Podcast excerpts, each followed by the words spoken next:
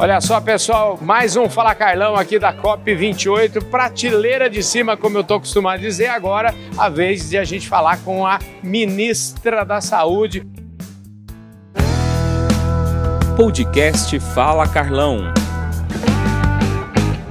A gente que acabou de conversar e trazer uma palhinha aí do ministro da Agricultura, falamos com o Jorge da Apex, agora trazemos, temos a honra de trazer a ministra da Saúde para conversar conosco aqui. Tudo a ver, a ministra da Saúde na COP28. Essas discussões de mudança do clima, eu imagino, têm uma grande influência na sua pasta, né? Com certeza. Nós pensamos no impacto na saúde, que é imenso, uhum. seja ondas de calor, seja com inundações, com secas, vários fenômenos ligados ao aquecimento global, é, mas também a perda da biodiversidade, que acaba impactando né, o uso sustentável dos nossos recursos, e isso tudo impacta as pesquisas feitas na área da saúde.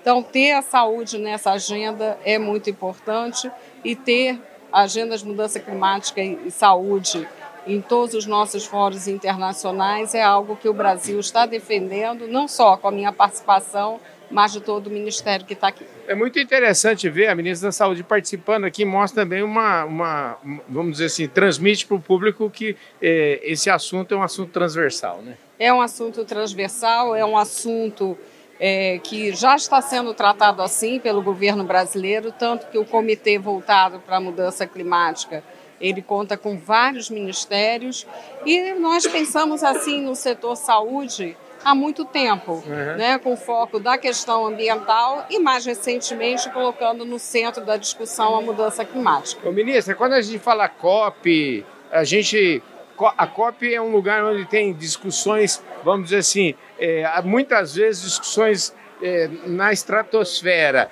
Eu queria que a senhora tivesse a oportunidade de falar um pouco para a gente é, das ações concretas. É, o, o, público gosta sempre de algo que seja mais palpável. O que está sendo Sim. feito nessa direção no Ministério? É, ó, no Ministério tem atuado para mitigar os efeitos dessa mudança climática, uhum. tanto em ações emergenciais, como temos feito nas situações de seca na Amazônia, nas situações de inundação no sul do país, o que envolve é, reforço à estrutura de atenção à saúde, à assistência à população, o que envolve materiais, kits, vigilância, ou seja, é, identificar com antecedência que problemas podem vir, que são vários, né, até mesmo a, novas emergências de problemas de saúde, como doenças transmissíveis.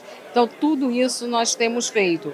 Mas o mais importante é a ação intersetorial é a saúde junto com os outros ministérios, porque esse problema não pode ser visto só como emergência. Né? Nós temos que tratar é, como uma agenda de presente e de futuro. Olha, todos os, todos os meus convidados aqui, na primeira vez que vem ao meu programa, e essa é a sua primeira vez, fala um pouquinho, um resumo. Eu, a gente tem uma audiência muito grande no agronegócio brasileiro. Eu queria que a senhora falasse um resumo. É, quem é a Anísia Trindade, por que, que ela está aqui no governo, quais são os Sim. objetivos dela?